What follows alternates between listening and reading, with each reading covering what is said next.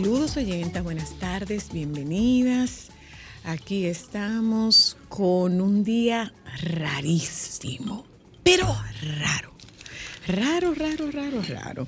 El COE coloca dos provincias en alerta amarilla, nueve en alerta verde por posibles inundaciones repentinas o urbanas debido a que la humedad e inestabilidad podrían ocasionar nublados, aguaceros moderados a fuertes, tormentas eléctricas y ráfagas de viento. Eh, esta mañana, cuando yo me iba al gimnasio, eh, bueno, yo tuve que prender las luces e incluso poner la luz alta porque no se veía absolutamente nada, o sea, la visibilidad estaba muy limitada, no, no es que no se veía absolutamente nada. La visibilidad estaba bastante limita- limitada por la, por la cantidad de lluvia que estaba cayendo. Ingresé al gimnasio y de buenas a primeras, señores, de buenas a primeras, eh, el cielo comenzó a aclararse, pero con una claridad eh, muy particular, que eran unas nubes, o sea, el cielo se puso como color naranja. Y yo decía, pero qué raro se ve. Bueno, pues eh, hay una explicación de Jean Suriel. Y dice, desde el miércoles van a disminuir las precipitaciones. Y bueno, llega una nueva nube de polvo del Sahara y durará hasta el viernes. Dice Jean Suriel, el amanecer de hoy lunes fue extraordinario en Santo Domingo mientras se registraba un periodo lluvioso. El firmamento se tornó rojizo y en ocasiones anaranjado. Esto se debió a una combinación de nubes por la influencia de una onda tropical en República Dominicana. Una nube cumulonimbus de gran altura fue iluminada por el sol un poco antes del amanecer. En ese momento el sol ilumina en naranja o muy amarillo. Luego, otra nube gris en la base, la responsable de las lluvias, fusionó los dos colores resultando en ese extraordinario amanecer rojizo. Este fenómeno tiene un nombre científico, dispersión de Rayleigh. La luz del sol se dispersa por la atmósfera dependiendo las moléculas que haya en ese momento y son estas moléculas del aire las que nos dan el cielo azul durante el día o rojizo durante los amaneceres y atardeceres.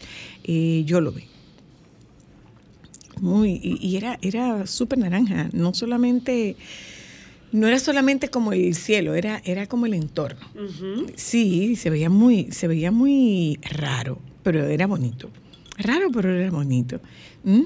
Bueno, eh, con el baby ya tocaremos el tema. Pasó Miss República Dominicana, eh, ganó Ganaron las la, la candidata de la candidata de Sánchez Ramírez, que es dominico inglesa, dominico británica, eh, ganaron las reinas del Caribe, perdieron lo, perdió el equipo de baloncesto, eh, pero va a repechaje, eh, eh, Jova, va a repechaje después. Joan, tenemos fe ahí.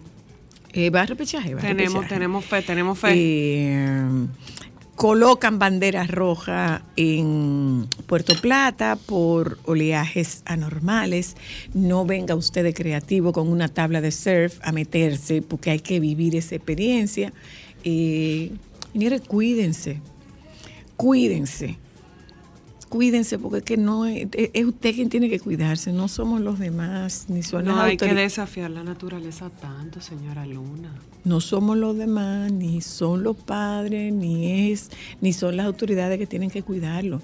Esa es la única vida que usted tiene, cuídela. ¿m? Eh, el fallecimiento penoso de Chiara Romero, hija de del, del ex senador Amílcar Romero, falleció de un infarto al miocardio también mucha, mu- o sea, yo, yo no sé si ustedes se dan, si ustedes tienen esa misma percepción. Ah, se casó, eh, se casó Nicole, eh, Fernández. Nicole Fernández, se casó. El presidente Abinader comenzó su campaña. eh, la vicepresidenta, ahora yo no, digo, la, la primera dama, ella tiene una blusa que es igualita a una mía. Yo cogí, la cogí de ella o ella la cogió No, de mí. tú estás primero. No, ella tiene la de ella y yo tengo la mía. ¿Eh? Ah, hoy es la semanal. ¿Y a qué hora es? A las cuatro. Y media, ¿no a las cuatro y media? Sí, yo voy. Sí, yo voy. ¿Tú tienes alguna pregunta? Dame una pregunta, dame una pregunta, hazme una pregunta. Hazme una pregunta y yo la llevo. Yo le voy a preguntar al presidente si él puede venir solo para mujeres. Eso es lo único que yo le voy a preguntar, presidente. Yo si puede venir. No, yo no per- siguiera perdiendo el tiempo No, con eso. pero Porque yo- de no. verdad tú has preguntado no. mucho y No, nadie no, nos ha dado no, respuesta. No, no, no, no, no, no. Lo que pasa es que nosotros no hemos hecho una solicitud con la formalidad que lleva. Hay gente que ha sido más informal y le han dado Bueno, respuesta. yo no sé cómo lo han hecho otras personas, pero nosotras tenemos que asumir los canales que los canales que son los canales formales. Nosotros no hemos hecho una no hemos hecho una invitación formal, no hemos solicitado una invitación formal al presidente, no. No lo hemos hecho. Bueno, eh, hay mucho de qué hablar. Los cardiólogos afirman que se necesitan exámenes para determinar causas de muertes jóvenes. Y en la tarde de hoy, señores, eh, nosotros vamos a tocar el tema de eh, el- cómo están subiendo los niveles de dengue en, eh, en asistencia, internamiento en nuestros hospitales. De todo esto nosotras tratamos en la tarde de hoy y es importante, señores, que no es que nos quedemos solamente con que están subiendo los casos de dengue que se deriva de las temporadas de lluvia. A medida que hay mayor mayores lluvias, hay mayor acumulación de agua y en esta acumulación de agua que usted lo que necesita es una tapa de, de- de plástico, una tapita plástica, para que ahí se arme un criadero. Es eso nada más lo que usted necesita. No vaya usted a creer que, usted necesita un tinaco. No es eso. Entonces, vamos a hablar esta tarde con el doctor Héctor Balcácer para que nos cuente cómo vamos y cómo nos vamos a, cómo nos vamos a, a- a- cómo nos vamos a cómo nos cuidamos de esto. Hablaremos con el baby y bueno, recomendaciones y tendencias en espacios de comedor y yo espero que ellos traigan algo de comer. Ah, tú ves, yo no solicité eso. Espero que traigan algo de comer. ¿Mm? Y vamos a hablar de actualización de hamburguesas. Ese es el contenido del programa en la tarde de hoy. Nos vamos un momento a publicidad, ya volvemos.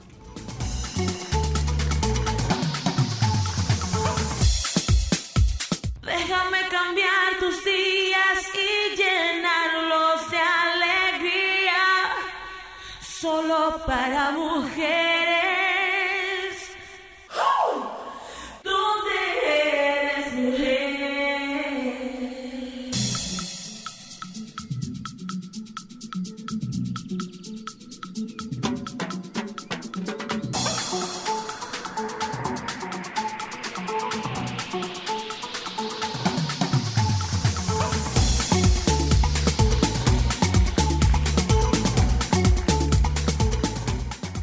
Doctor Héctor Balcárcer está con nosotras, médico infectólogo. Con él nosotras tratamos este tema de este incremento en las cifras de, de diagnóstico de, posi- de posibles diagnósticos de dengue o de internamiento, de sintomatología que van ligados, me imagino, que será al tema de las lluvias. Buenas tardes, doctor, ¿cómo está usted? Muy buenas tardes, damas. Un placer saludarle a toda la teleaudiencia de este espacio tan escuchado. Un abrazo para usted, un abrazo para usted. Doctor, díganos una cosa. Eh, eh, eh, yo le, he estado, le vengo dando seguimiento hace un par de semanas a las cifras de, del dengue. Sí, tenemos ese nivel, dice el Colegio Médico, que podríamos andar por más de 5 mil casos. Mira, el ministerio en su reporte oficial, fíjate que da más de 5.000 casos probables de dengue. El problema es que cuando se reportan 5.000 casos probables de dengue, la cantidad de casos de dengue son más en cada territorio. ¿Por qué? Porque las personas que buscan asistencia médica por los casos de dengue no siempre es el total. Me explico. Ajá. Hay muchas personas que hacen un día, dos días de fiebre, les dio dengue y simplemente no lo saben.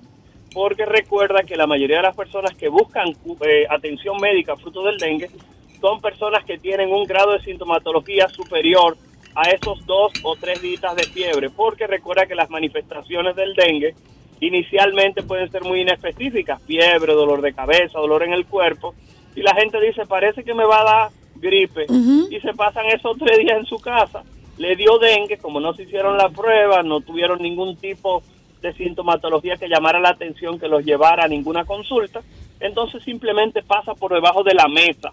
Eso es lo que se conoce como el subregistro, Ajá. que es, a- es algo muy común en casi todas las enfermedades, que como el dengue son autolimitadas. De autolimitadas es que una gran parte de ellas van a desaparecer con o sin tratamiento. Sin embargo, siempre hay un grupo de las personas que padecen el cuadro que van a tener formas graves de la enfermedad, como lo que hemos leído en los últimos días, de personas que han perdido la vida fruto de la infección por dengue.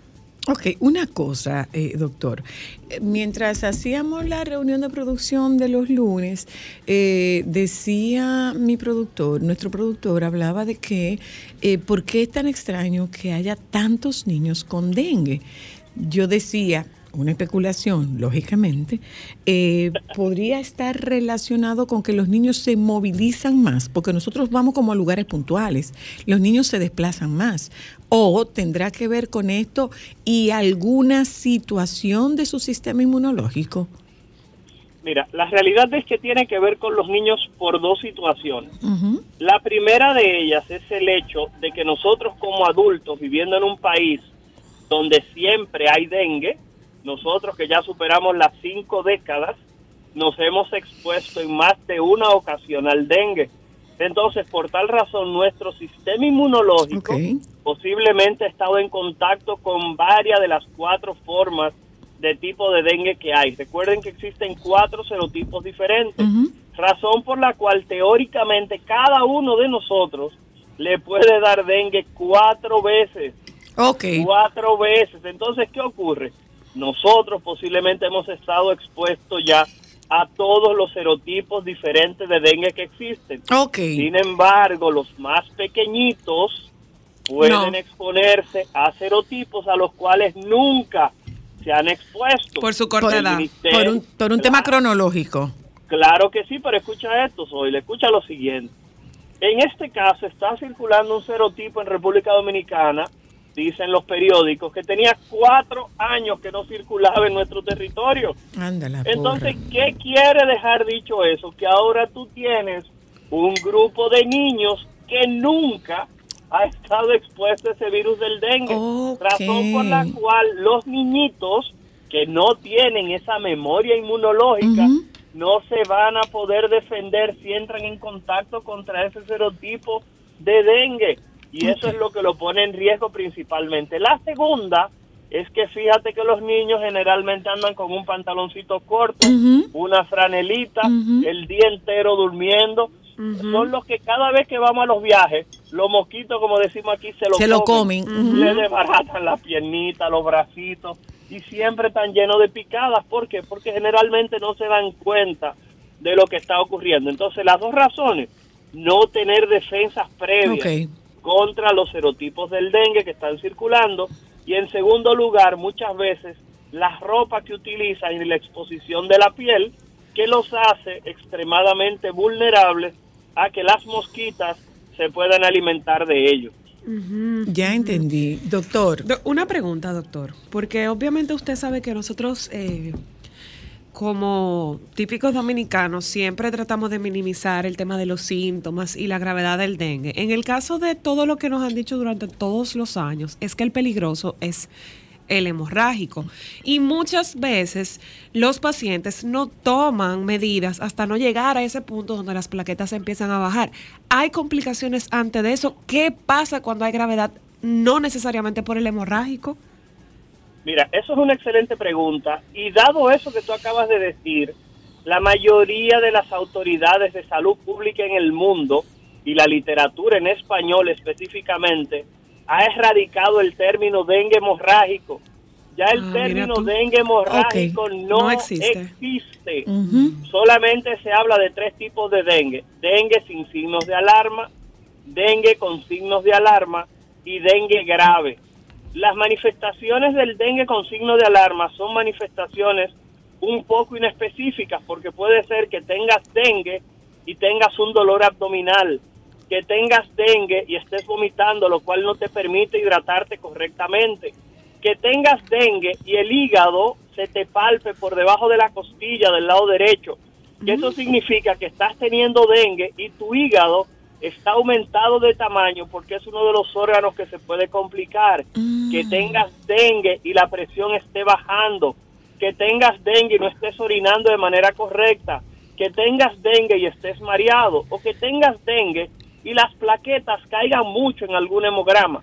Lo que quiere dejar dicho que fíjate cómo las plaquetas solamente es uno de los muchos factores que tomamos en cuenta para poder hablar de que una persona tiene un dengue que se puede complicar o no.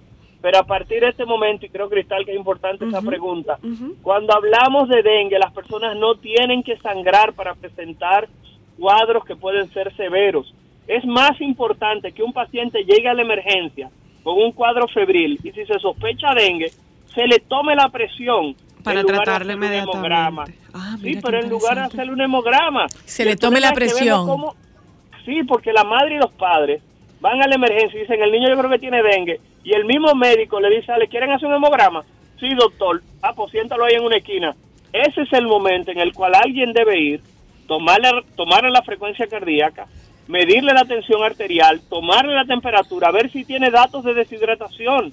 Recuerden que el problema con el dengue no tiene que ver específicamente con algún proceso extra de sangrado, tiene que ver con que parte del líquido que tenemos en los vasos sanguíneos, en nuestras venas y en nuestras arterias, sale hacia los tejidos, sale hacia el músculo.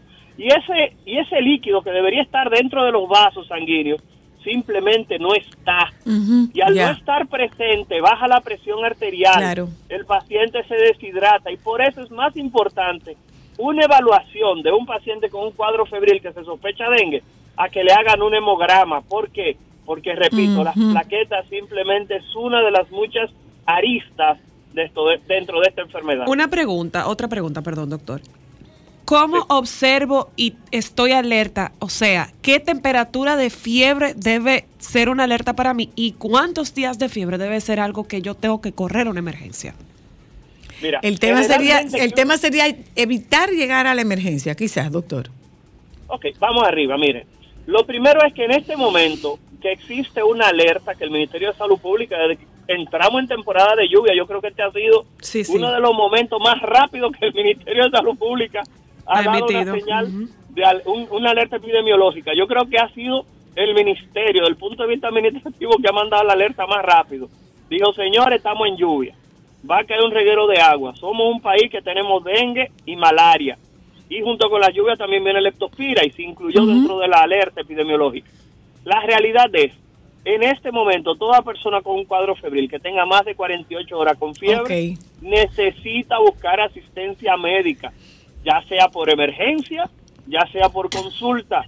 ¿Por qué razón? Porque solamente nos preocupamos por el dengue cuando sale una noticia que dice se murió un niño de 16 Así es, años. así es. Se murió un niño de 6 meses. Se murió una señora de 24. Nadie se da cuenta de que el dengue está presente porque la prensa diga que hay 5 mil casos de dengue. No. Lo que llama la atención es cuando usted dice, ah, caramba, pero mira, se murió tal gente.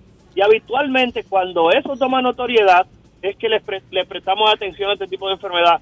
Cuando la realidad es que tenemos dengue todos los años. El año pasado hablamos en este espacio de dengue. El año que viene, si Dios lo permite, estamos aquí, Estaremos hablaremos otra hablando. vez de dengue. Estaremos hablando de dengue porque eso no va a desaparecer por ahora, porque es una enfermedad, repito, que es endémica. La vamos a tener todo el año, la vamos a tener todos los años. ¿Por qué razón? Porque la masa de mosquitos que tenemos en este país es tan grande que hay algunas personas que han llegado a relajar diciendo que el ave nacional de la República Dominicana es el mosquito. O sea, Anda. hasta eso han llegado a decir, me doy a entender. Ok, una cosa, eh, doctor. Si lo vamos a tener, el problema no es que tengamos o que no tengamos estos números, el problema es que se complica la disponibilidad de salas, entonces, la disponibilidad de camas. Bueno, el asunto es el siguiente. No todos los pacientes con dengue van a meritar Son de ingresos, ok. No, la mayoría de los pacientes se van a dar cuenta que les dio dengue. Porque hicieron una fiebre- fiebrecita, repito, de uno o dos días y su sistema inmunológico se encargó de eso. Sin embargo, hay otro grupo de personas que pueden tener un cuadro febril. Alguien le dice, mira, está dengue. Esa persona cogió y compró guayaba, pimiento morrón y se pasó tres días en su casa dándoselo al muchacho. Y el niño, cuando llega la emergencia, está deshidratado como una pasa, tiene la presión en el piso, los riñones no funcionan de manera correcta, tiene una hepatitis por dengue porque además de esto le estaba dando acetaminofén cada cuatro horas, dándole acetaminofén que la gente no sabe que es un medicamento que produce daño a nivel hepático. Y ese niño, cuando llega al hospital, llega completamente descompensado, mientras que hubiera sido completamente diferente si ese niño va a la emergencia, luego de dos días de fiebre le toman un hemograma, evalúan al niño, dicen es un probable dengue, le hacen pruebas diferenciales, porque esto sí es importante. Fíjense cómo yo mezclé dengue con malaria. Toda Sí. persona que tiene un cuadro febril que se va a hacer diagnóstico diferencial de dengue, el médico que se supone que le indica el primer hemograma tiene que indicarle ahí mismo una prueba de gota gruesa para estar seguro que no es malaria. Repito, todo paciente que se sospeche la posibilidad de un dengue, en esa primera receta donde le pusieron, esa primera indicación que le pusieron hemograma, usted no puede dejar que su médico la cierre sin escribirle debajo gota gruesa. Gota gruesa. Ok. ¿Por qué? Porque la gota gruesa va a ser para el diagnóstico de malaria. Y si es una malaria, a diferencia del dengue, que se va a quitar solo, quizá con hidratación, la malaria, si usted no la trata, va a continuar y el paciente puede presentar formas graves como son problemas pulmonares y cerebrales.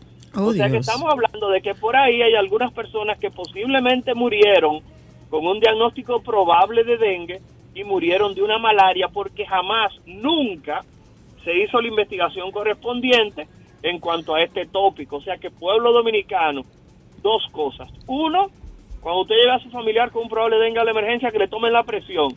Si quieren que no le hagan hemograma, que le tomen la presión y le chequen la boca, a ver cómo está, si está deshidratado, etcétera, etcétera. Ok.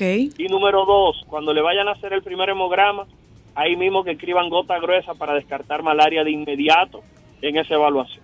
Ok, y finalmente, eh, doctor, eh, cuando usted habla de fiebre, ¿estamos hablando de, de fiebres significativas, fiebres altas o de 38 grados? Mira, Zoila, el problema no es la el, el- el- qué tan alta sube la fiebre. Sé que los padres dominicanos le preocupa mucho y quieren que yo diga fiebre de más de 40 grados. El problema es que mientras el paciente con dengue se mantiene febril, significa que el cuadro infeccioso se mantiene Se mantiene, activo. ok. Y mientras yo tenga un pacientito con dengue que hospitalicé, por ejemplo, porque tenía 90 mil, 80 mil, 70 mil plaquetas, lo que me va a decir a mí si ese proceso de esa caída de plaquetas y el cuadro eh, infeccioso se mantiene, es justamente la presencia de la fiebre. Ok. Entonces, ¿qué ocurre? Muchas veces los padres de que le sube 2 o 3 grados de temperatura al niño, inmediatamente le encaquetan un chin de acetaminofén, ya sea tomado en supositorio o como sea, y la realidad es que no le puedes dar el acetaminofén fijo por dos razones. Número uno, tú quieres saber cuándo el cuadro febril va a desaparecer. Y número dos, tú tienes que saber que el dengue pertenece a la siguiente familia, flavivirus. Y dentro de los flavivirus también está el virus de la hepatitis C. Lo que quiere ha dicho que el dengue puede producir manifestaciones hepáticas y el acetaminofén es la primera causa en el mundo de trasplante hepático en pacientes que tratan de hacer algún tipo de quitar de, de acción para quitarse la vida porque es un medicamento que lo tenemos eh, de libre acceso en la mayoría de los lugares. Oh, Dios. Bueno, muchísimas gracias. Muchas gracias, doctor. Que quede claro. Muy No, amable, que- gracias. Ya ustedes saben. Un Hay que abrazo. Avíseme para ir para cabina. Claro, Adiós. claro. Pues Claro un que abrazo, sí. bye bye, doctor. Un Gracias, abrazo, gracias, doctor. gracias. Bye. Bueno, gente, vámonos un momento a publicidad. Ya ustedes escucharon. ¿Qué estamos nosotros haciendo en casa? Estamos trapeando con aceite de citronela. Aceite de citronela. Eh, Agalma tiene un aceite de citronela. Nosotros no usamos las velitas, usamos aceite de citronela. Dura más. Eh, y además de eso, bueno, pues miren, hay que fumigar. Y si vivimos en un edificio, pues lo recomendable sería que se fumigue. Las áreas eh, comunes. que se fumiguen las áreas comunes en los edificios. Nos vamos un momento a publicidad, regresamos de publicidad y nos toca hablar con el baby para enterarnos de todo lo que está ocurriendo. Ya volvemos.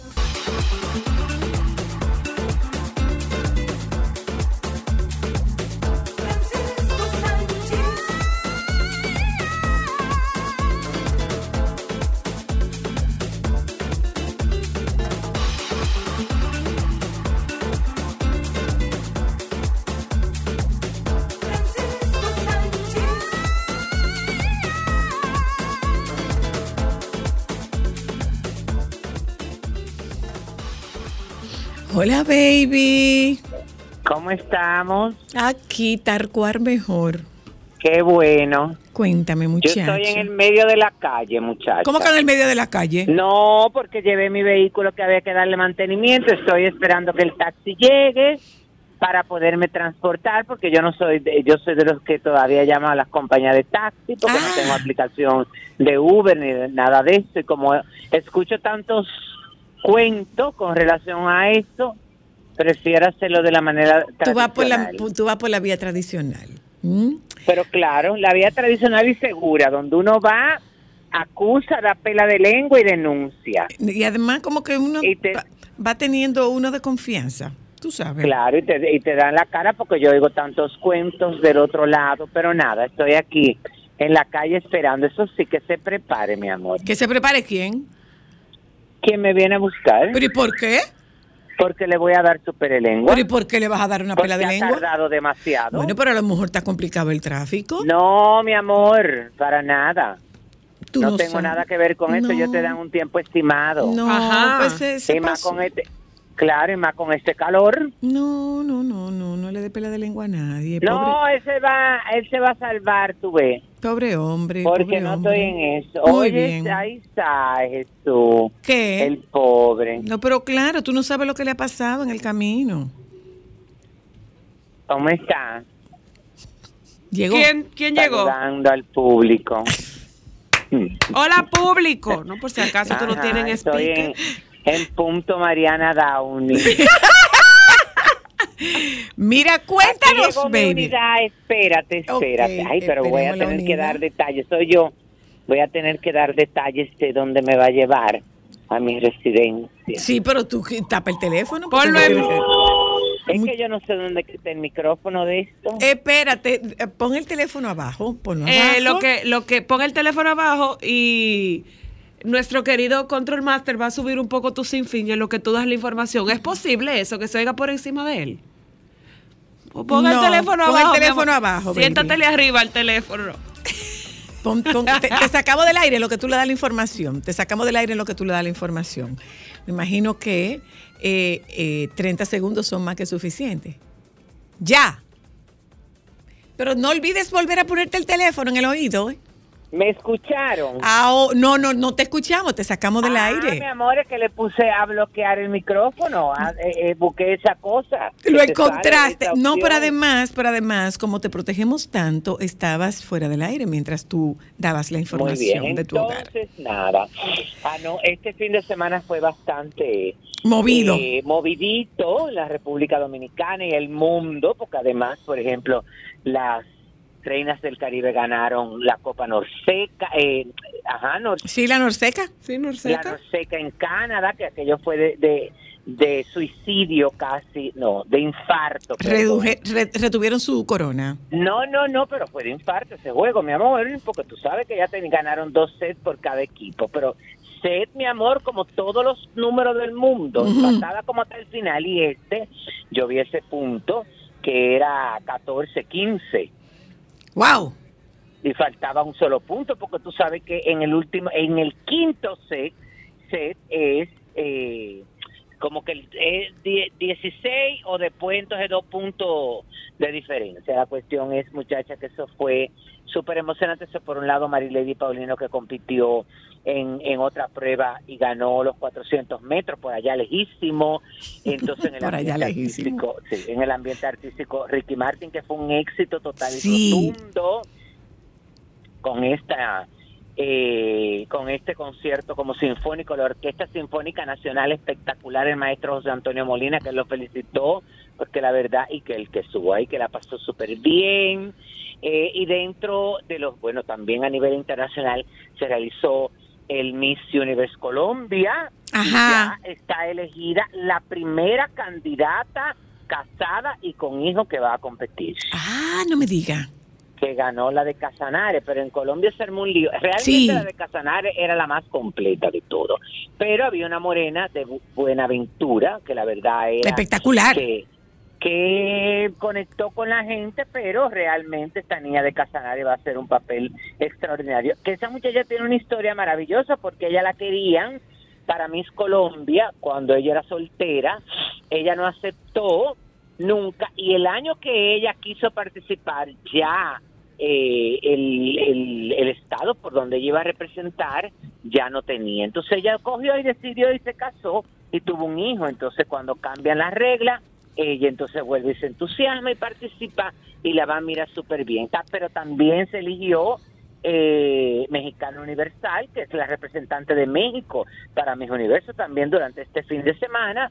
Y entonces, eh, y a nivel así de los concursos, ayer se celebró en mi República Dominicana Universo, donde se eligió a Mariana Down- Downing, eh, que va a representar a nuestro país en el concurso de Miss Universo, que acabo de ver una información que no sé si es cierta o no, pero yo vi algo que me sorprendió. ¿Qué viste? Ajá. Estén atentos, cambio de fecha y de sede de mi universo. No.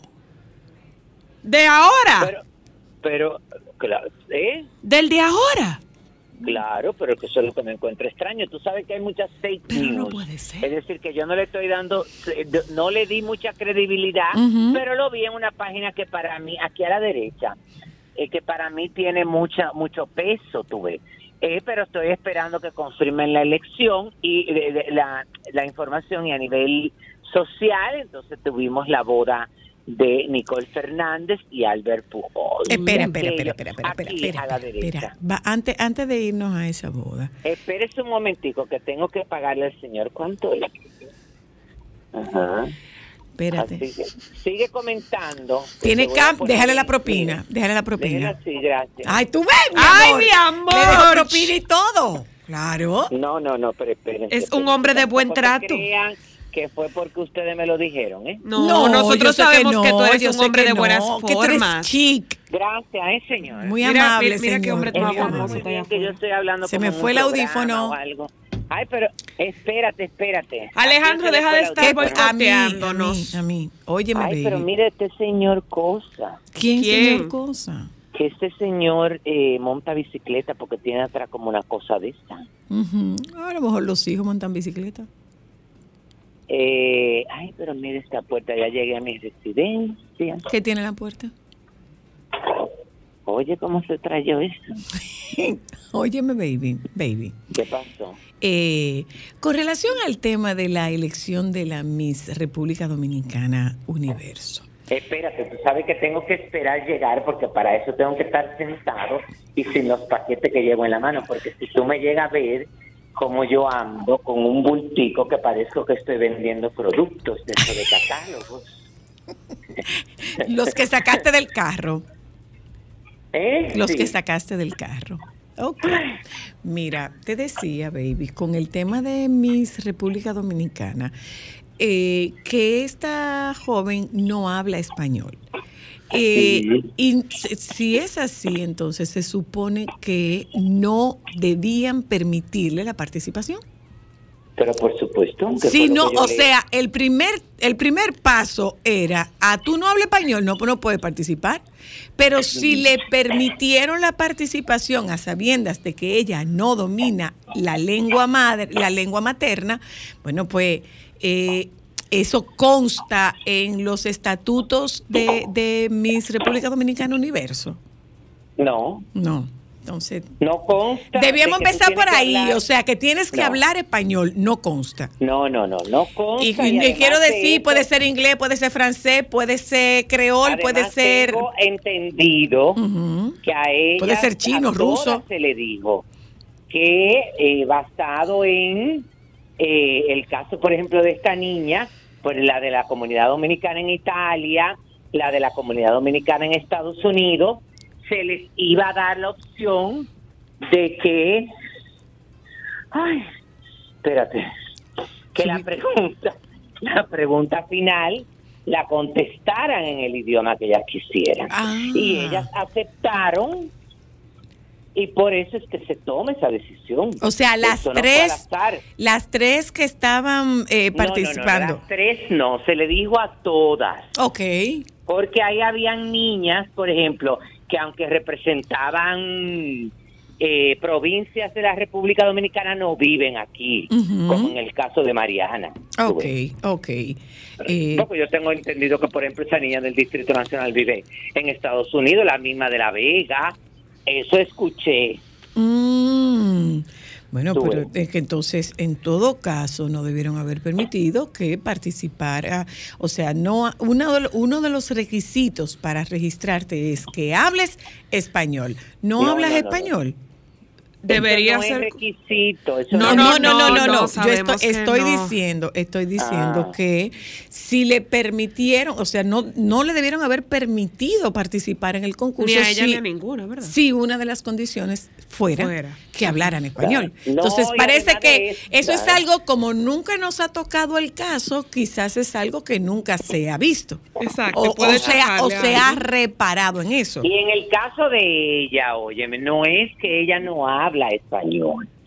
Ella le cuesta trabajo, óyeme, eh, Pensar en español, puede ser. Porque ella está alfabetizada en inglés. Ok, ok. Entonces, eso te pasa cuando tu, cuando tu primer idioma no es, óyeme. Bueno, su, len- su lengua materna es el inglés. Su Mira, lengua materna es el inglés. Poca, claro, poca gente tiene la agilidad, como muchas de las comunicadoras de aquí, en el tu caso, mira, Alba Ruiz, que sigo Latín, que cuando aprenden el inglés de segundo idioma, pueden pensar, reaccionar Sí. y hablar. No, hacer, Óyeme, no hacer el switch, lo que te permite Ajá, hacer una traducción simultánea.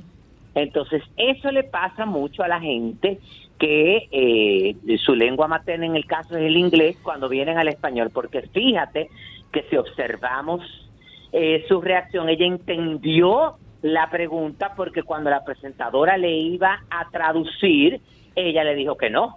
No, no, no, no, no, está bien, ya yo lo entendí. No, es que yo no, yo no vi el concurso porque la verdad Ah, bueno, es que lo que yo había visto me pareció lento, sumamente lento, eh, con mi mayor respeto.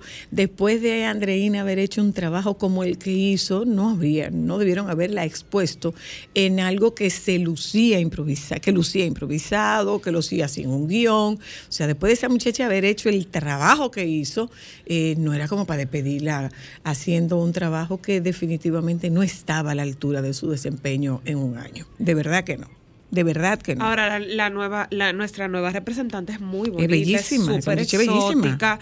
Y de verdad, tenemos que verlo en el sentido de que, óyeme, definitivamente nuestra diáspora y todos los dominicanos que viven fuera del extranjero, en el extranjero, tienen derecho a que cada, sus hijos y sus frutos, que se sientan identificados con, con, con su nacionalidad, tengan la oportunidad de participar. Bueno, de hecho, nosotros Sí, hemos tenido... una cosa, Ajá. es válido porque el concurso lo aprobó. Sí, claro. no es correcto, no es correcto. Ok, ya. Porque Sí, sí. el idioma oficial de la República Dominicana es, es el Es el español. Totalmente Entonces, de lo acuerdo. lógico es que contesten en español, que por ejemplo fue algo que yo no sé hasta qué punto el idioma, bueno, el idioma oficial de Puerto Rico es el inglés o no. No, es el español. No, él es español. El Es español. Bueno, es el español y pasó hace un par de años con Madison Berríos, la que quedó primera finalista en Miss Universo, que ellos sí a ella no le permitieron allá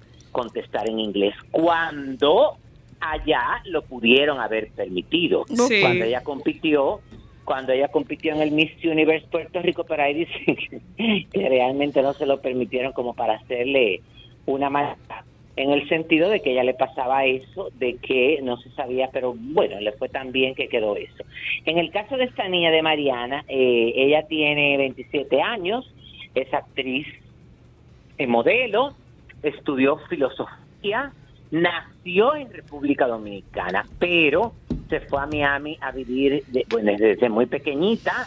Eh, como modelo firmó con la agencia Wilhelmina cuando empezó su carrera y ha colaborado con famosas marcas como Calvin Klein, Chanel eh, y entre otras. Por varios años ha vivido entre Estados Unidos y el Reino Unido. El padre de Mariana Downing es inglés y su madre y su madre es dominicana. De Y Cotuí. entonces, ajá, entonces con relación a su eh, pregunta final, a su respuesta de la pregunta final, que por cierto, ¿me escuchan? Sí, sí. Sí. Que por cierto, todas las preguntas que se hicieron son preguntas que, bueno, que la habíamos escuchado en algún momento eh, de nuestras vidas en los concursos de mis universos, sobre todo eh, en, en los concursos, sobre todo en el concurso de mis universos. Y en el caso de la pregunta de Mariana, fue la pregunta que le tocó a Alicia Machado cuando Mm. ganó mi Ok. Ok, ok. que yo estuve presente porque ese año la que compitió por República Dominicana fue Sandra Abreu y yo acompañé a Sandra. Y la pregunta fue, ¿qué elegirías entre ser rica, bella o inteligente? Esa pregunta se la hizo Alicia Ortega y ella respondió, elegiría inteligencia, la inteligencia construye legados y la belleza interior es lo más importante. Y en una sociedad decidida necesitamos que la inteligencia alcance a la mayoría y la riqueza viene con inteligencia. El saber o conocimiento es poder, como lo citó Nelson Mandela. Muy bien. Bueno. Eh, se casó se casó el pelotero Alex Pujols con la señora Nicole Fernández. Ajá, ahí vi, me mandaron una pequeña tarea con unas informaciones porque originalmente esta, eh, lo, esta era una gran fiesta y una gran celebración con artistas nacionales e internacionales, ya tú sabes, aquello, pero al final lo, lo hicieron en una ceremonia, en una recepción en, en la residencia, todavía no, no sé de quién es, si de Albert o de, o de Nicole, me imagino que será de Nicole, esta reside, eh, este apartamento en esta torre en la Nacaona. Eh, y fue una ceremonia, una recepción que más o menos reunió a 100 personas. Eh, ella usó dos vestidos. eh, no, no sé desde qué marca el que usó para la recepción, pero el para el de la ceremonia, que es el que hemos visto, es de Elisa. Y la verdad es que es un espectáculo. Eh, en la parte musical estuvo José Esteban como orquesta.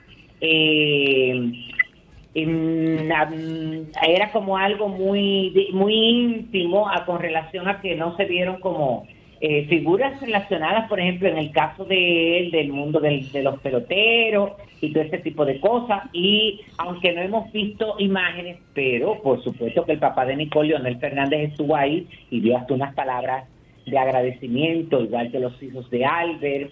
eh, igual que Omar Fernández, el hermano de Nicole, que eh, también eh, eh, Estuvo ahí. interpretó una canción en el piano. Ay, no sabíamos ay, que él tocaba. Yo no Sí, sabía sí, que él sí, tocaba. Ay, qué lindo. Había visto alguna imagen en algún momento. Eso se hizo viral. Un, Sí, un- sí. un- una, una tocada de esas de piano. Y la verdad es que, nada, que sean muy, muy felices porque ellos entienden que son el amor de la vida de cada uno de ellos. Muy bien. Mira, baby, para despedirte, ¿sabes qué?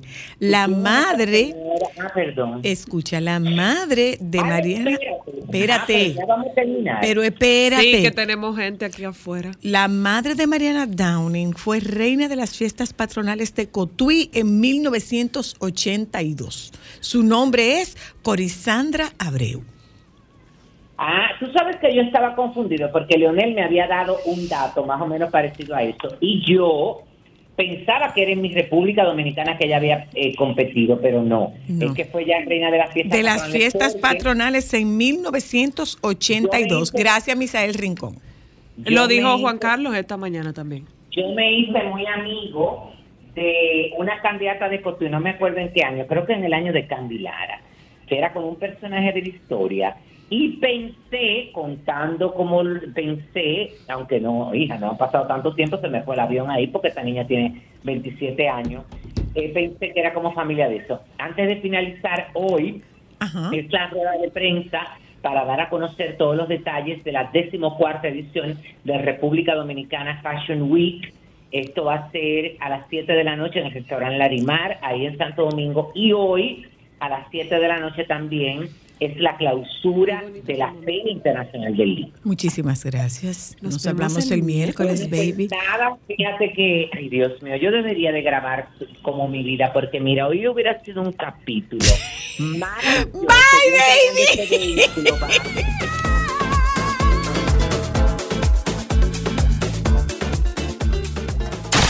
Momentos solo para mujeres.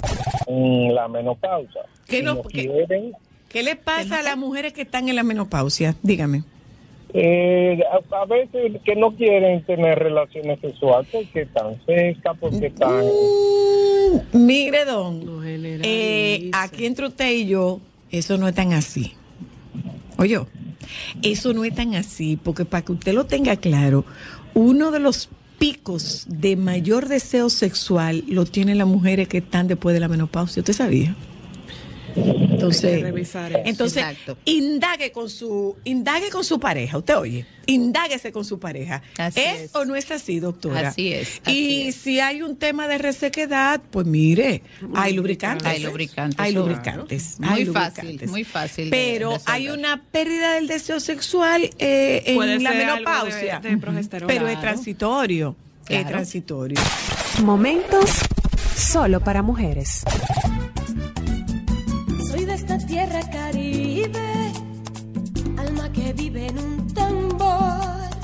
Cuerpo de mar y arena que recibe, bailando alegre el señor sol. Pedacito de isla azul y verde, donde cada corazón es un cantor, terruño encantado que no pierde sus ganas de crecer y ser mejor gente gozando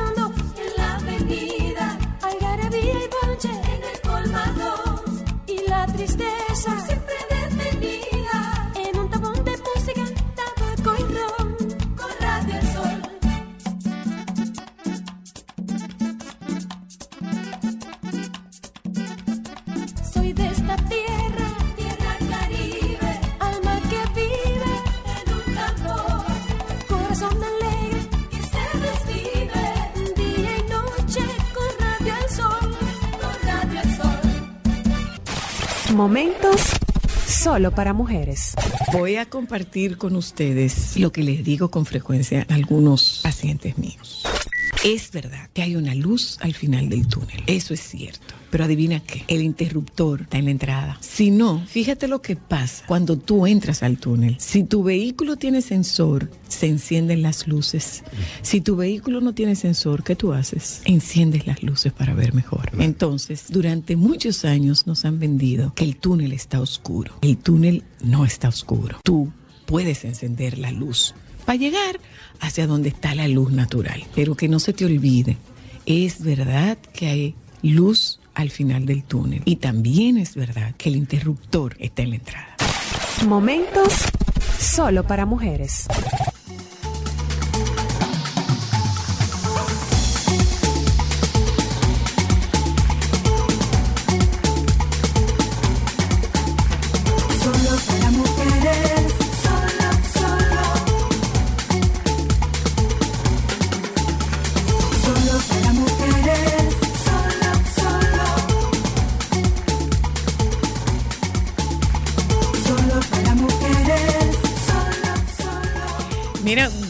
Ustedes sabían, este es un brasileño.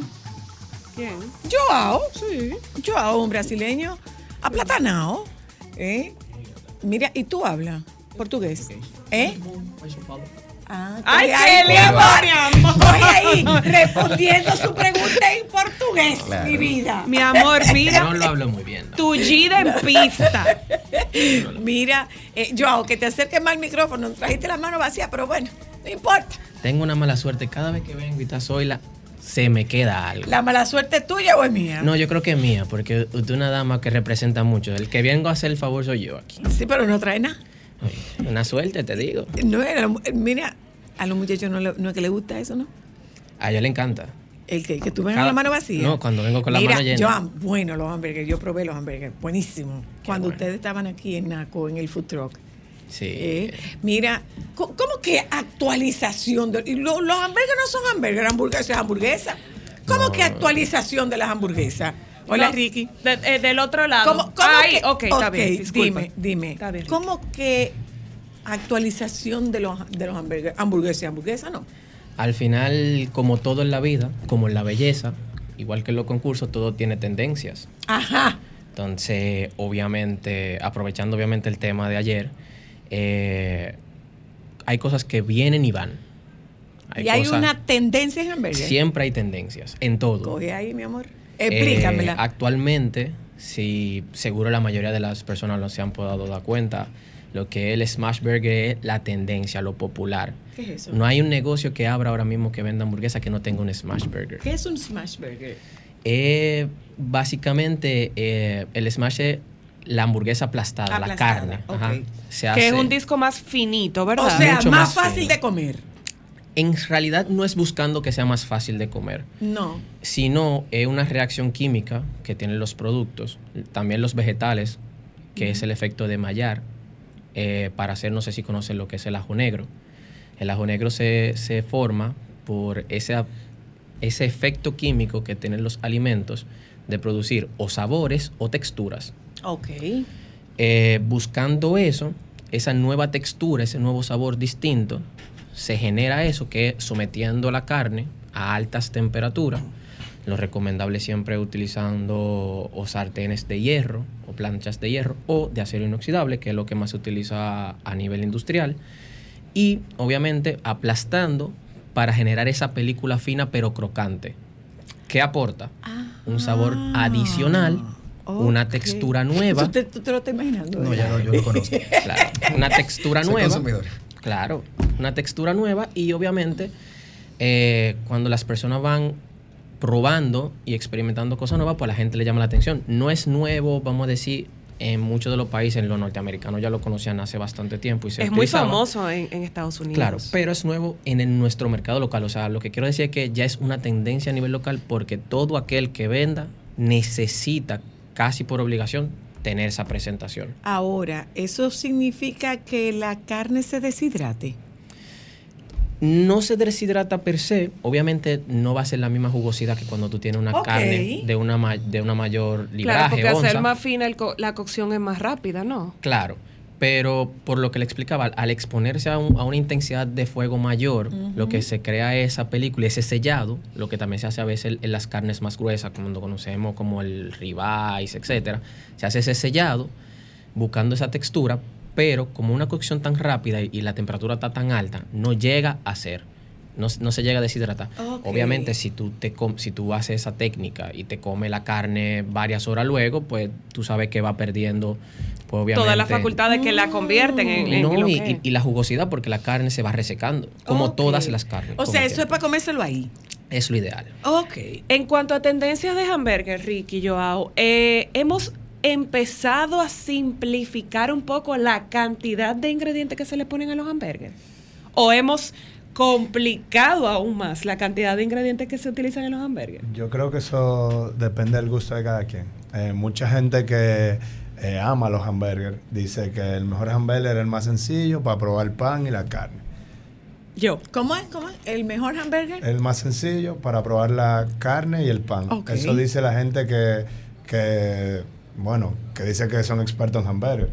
Pero hay otras personas que simplemente lo que más la atrae eh, la las mezcla. salsas, la, la combinación de sabores. Entonces, los sitios de hamburger ahora eh, yo creo que tienen todo tipo. El hamburger sencillo, para el, que, para el que quiera probar ese tipo de hamburger, y el hamburger que tiene de todo, para el que le gusta el hamburger un poco más grotesco. Pero ahí se pierde el sabor de la carne, me imagino. Sí, pero esa- ese mix de sabores también da otra experiencia que también le gusta al cliente. ¿Suben o bajan los precios el Smash Burger? En primera instancia debería bajar. Todo va dependiendo también hacia el público en el que tú vas Pero no aquí, porque aquí nunca baja nada. Eh, vamos a decir que, que genera un mejor margen. Qué bonito es. Qué bonito. Aquí nunca baja Mira, Germán, qué bueno. Vamos a decir que genera un mejor margen para el que vende. Ok. Pero en, en una primera instancia, pues sí, eh, como ya dijo mi compañero anteriormente, eh, la tendencia del dominicano en sí, más el dominicano, es agregar y agregar y agregar y agregar y poner, entendiendo que a mayor cantidad es mejor, no siempre es así. Ok. Pero yo entiendo que parte de lo que diferencia una cadena de comida rápida a los un restaurante restaurantes especializado. es eso. Porque Mm. los de comida rápida, si se fijan, tienen como un estándar. Hacen temporadas. Claro, pero tienen una fórmula estándar y ellos no se salen de ahí. Lo más que ponen es, Es muy el, el otro es muy artesanal, entonces. Claro. Eh, eh, el, de, el de esta comida especializada es más artesanal. es más artesanal en el proceso de, de elaboración de la carne, uno, pero también en el proceso de... De, De cocción. de- no, no, no, de estructurar de la armarlo, hamburguesa. de armar la hamburguesa. te dan un poquito más de es como un libro más abierto que aquello que son de las cadenas tradicionales. Entonces tú te sientes que tú básicamente armas lo tuyo. Y al tú al armar lo tuyo, tú tienes un sentido de pertenencia con la comida. Y es lo que se está vendiendo ahora, es, es como una psicología. Usted que sabe más que yo sobre eso. De comida poco. No, de Pero de psicología. More. de comida poco, de comida poco. De psicología Al- al- bastante. Al final, vivimos en un mundo que está bombardeado al 100% de información. Así es. Entonces eso nos limita en ocasiones, por, aunque suene contraproducente, de encontrar a veces lo que andamos buscando. Sí, así Y es, porque al tener al tener tanto nos perdemos Claro. en, en- en ese mundo infor- de información, nos perdemos, no sabemos para dónde vamos. Y en base a y eso- perdóname, y, y yo quiero comer esto, pero porque está de moda, no Claro. necesariamente porque yo sepa de qué se trata. Eso por un 100%, lado, pero en base a 100%. eso quizás el que nosotros tengamos un público que viaja y que tiene acceso a esa información, que se forma y tiene cada vez más conocimiento sobre, sobre los temas de comida, es más retador el Claro. ustedes diseñar temporadas, hamburguesas o es menos retador. Yo creo que además, más que retador en hacer combinaciones nuevas, porque vamos a decir que casi todo está inventado, es más encontrar lo que le gusta al público de aquí y también que el producto sea igual de bueno. Ahora mismo, chicos, de las tendencias de hamburguesas que están más de moda en nuestro país, ¿cuál ustedes creen que es una fórmula que nunca va a fallar y que el dominicano siempre va a consumir? El dominicano mezcla. siempre le encanta el bacon. Y el bacon cheeseburger siempre a todo el mundo le gusta. Y últimamente la cebolla caramelizada es un boom. Eso o sea, sí, muy bien. mucha gente pide cebolla caramelizada, a todos se lo quieren echar.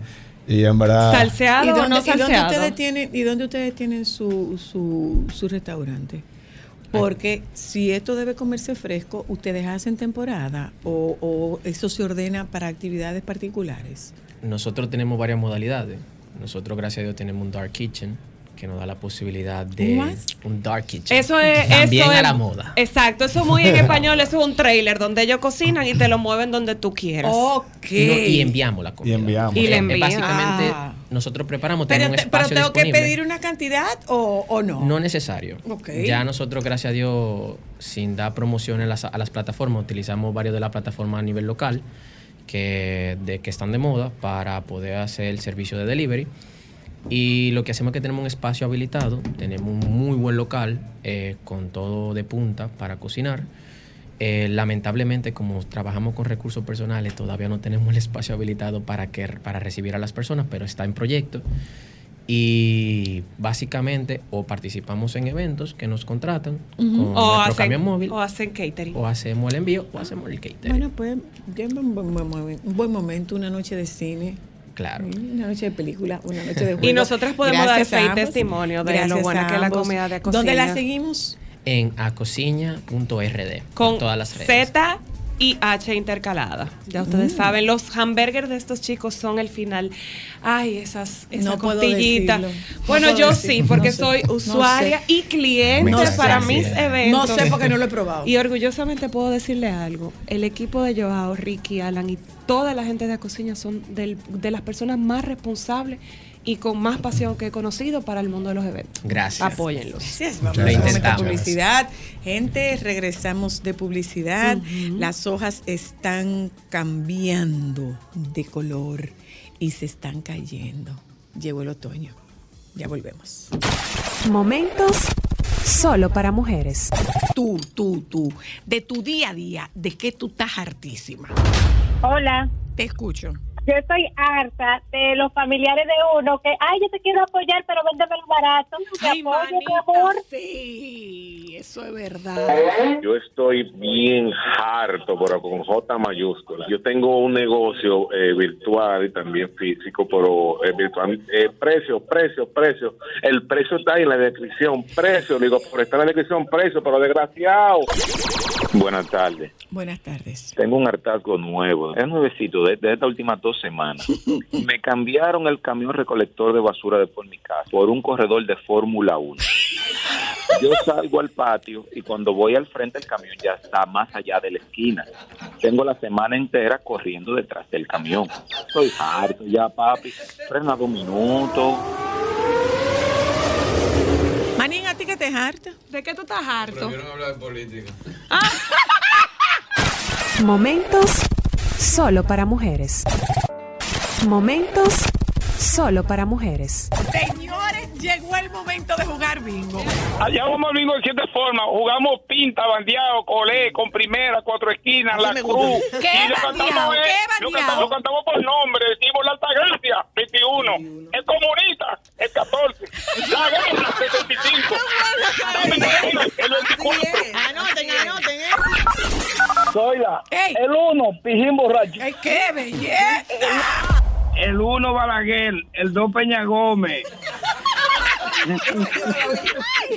Hola, hello. Hagan el guácara con guácara, los paticos, la pistola. Pistola de 45 y revólver 38. Sí, ¿Y guácara con guácara qué? 44. Cuatro. ¿Sabes el pico? El bico. ¿Cuál es el bico? El 4, porque ve doble.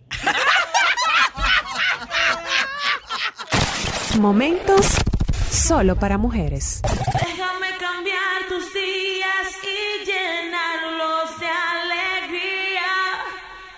Solo para mujeres.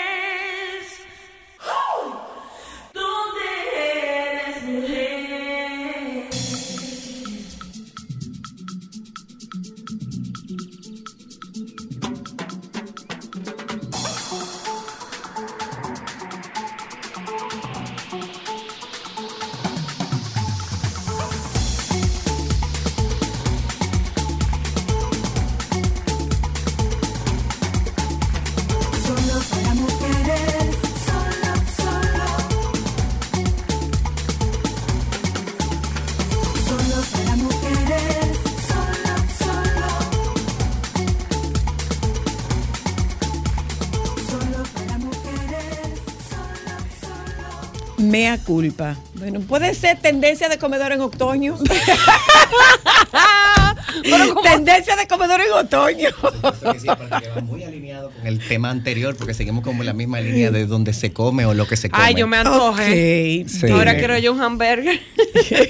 Buenas tardes, mis queridas. Hola, hermoso, feliz Feliz cumpleaños. cumpleaños. ¿Cuántos Todavía. son? De 35. Dios mío, ¿cu- ¿qué tú vas a hacer con todos esos años? No sé, y con las canas ya Reparte un tampoco. poco, reparte un poco. No, yo los he recibido con bastante. Dime tú, no me mortifico bastante yo que voy gracia. a cumplir Y 62 el gozo que también. viene. Sí, no, definitivamente estamos en proceso de recuperación todavía un poquito por ahí. Todavía. Fue un mes bastante activo. sí. Todavía, qué bueno, Sí. qué bueno. sí. Eh, Germán Castro está con nosotras esta tarde y tocamos el tema de el comedor.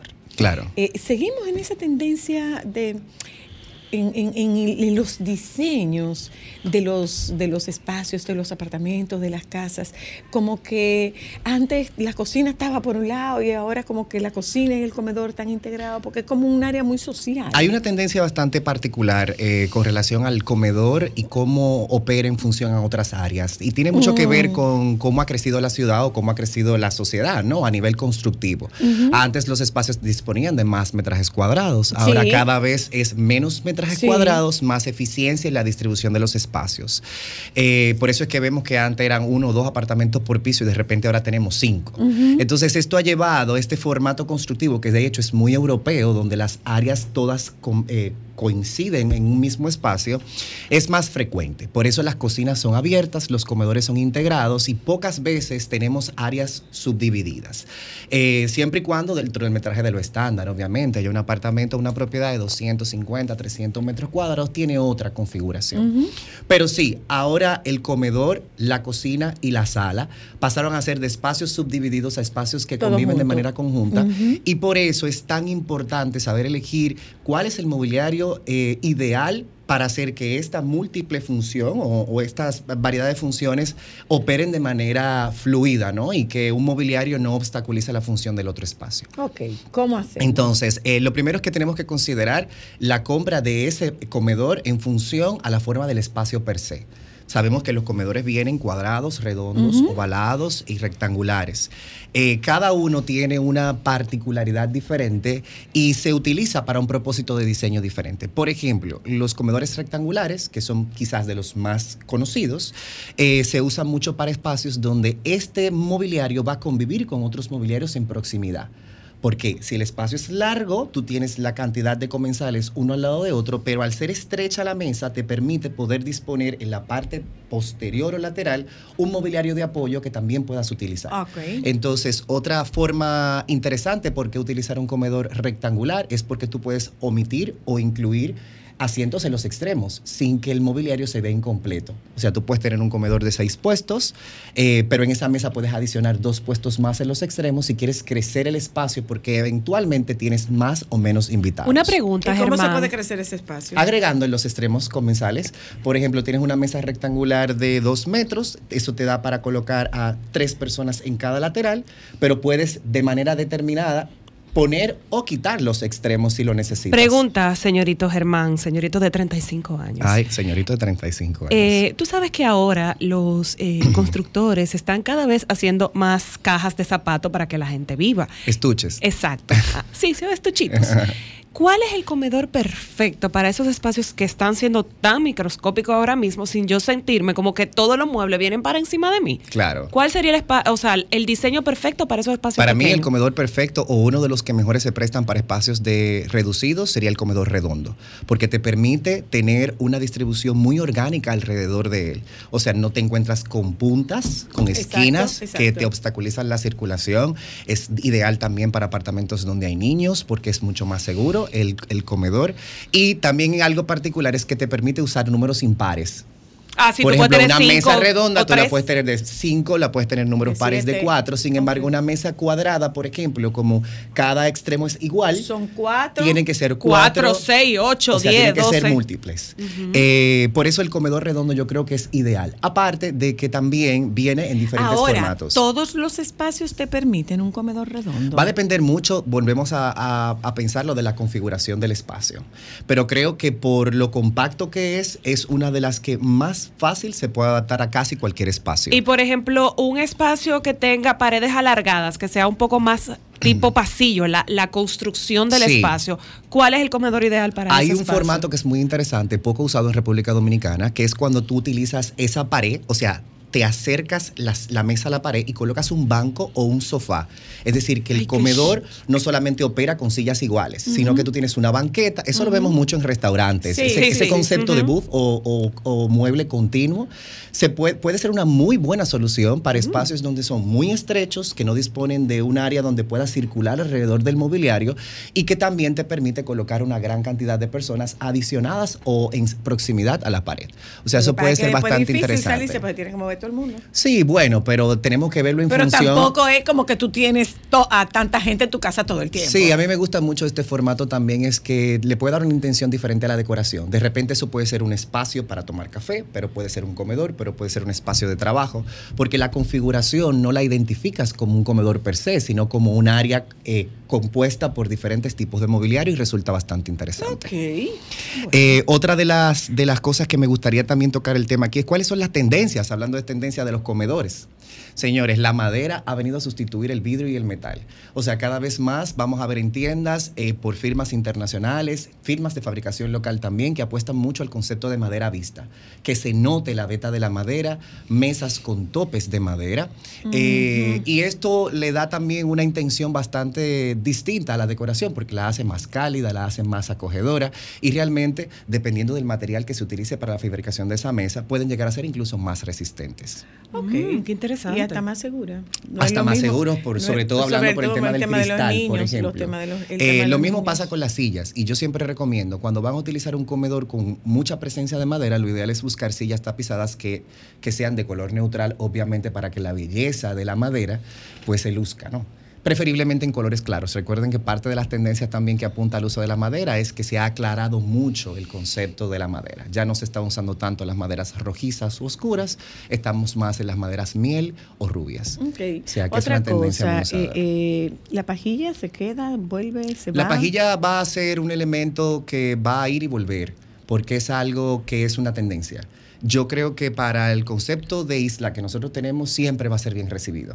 Se puede quedar, se puede reutilizar, se, llegará un momento donde como todo la gente ya lo verá muy usado y querrá otras alternativas, pero tengo la total certeza de que si pasa de moda, eventualmente volverá, porque es Ok. una de las cosas que van y vienen como quizás el velvet en su momento, el terciopelo en su ujú, momento, ujú.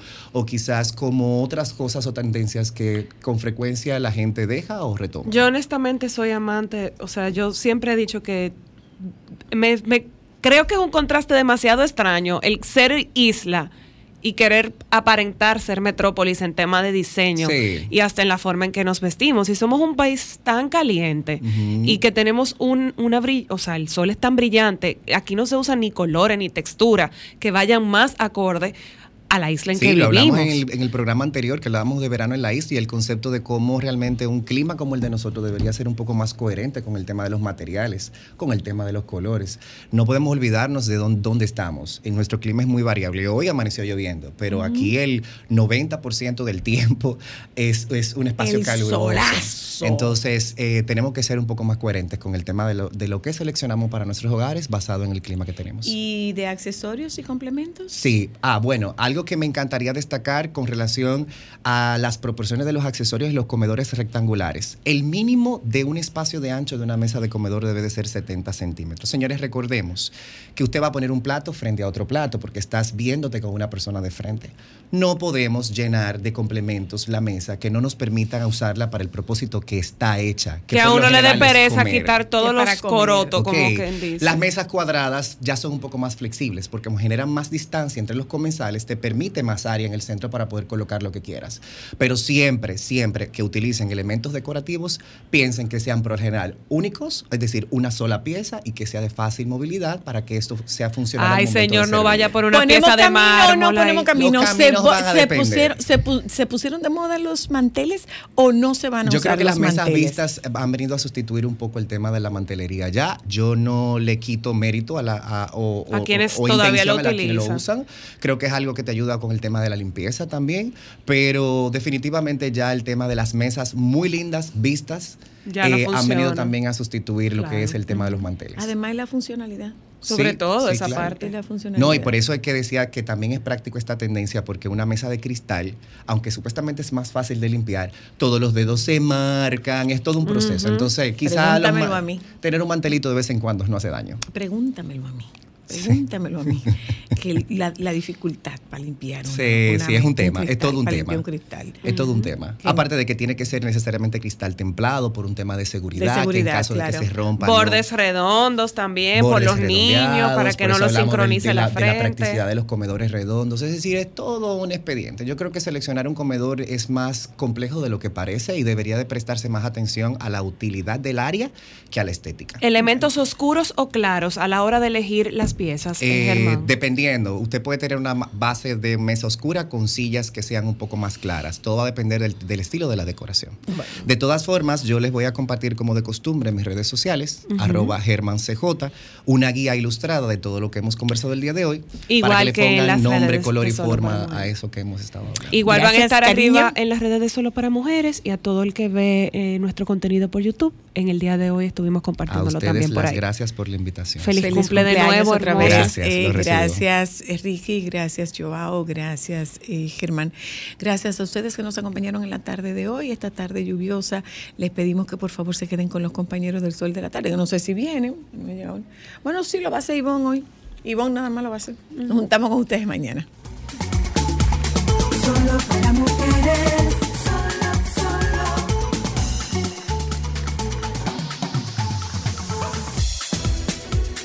Sol 106.5, la más interactiva. Una emisora RCC Miria.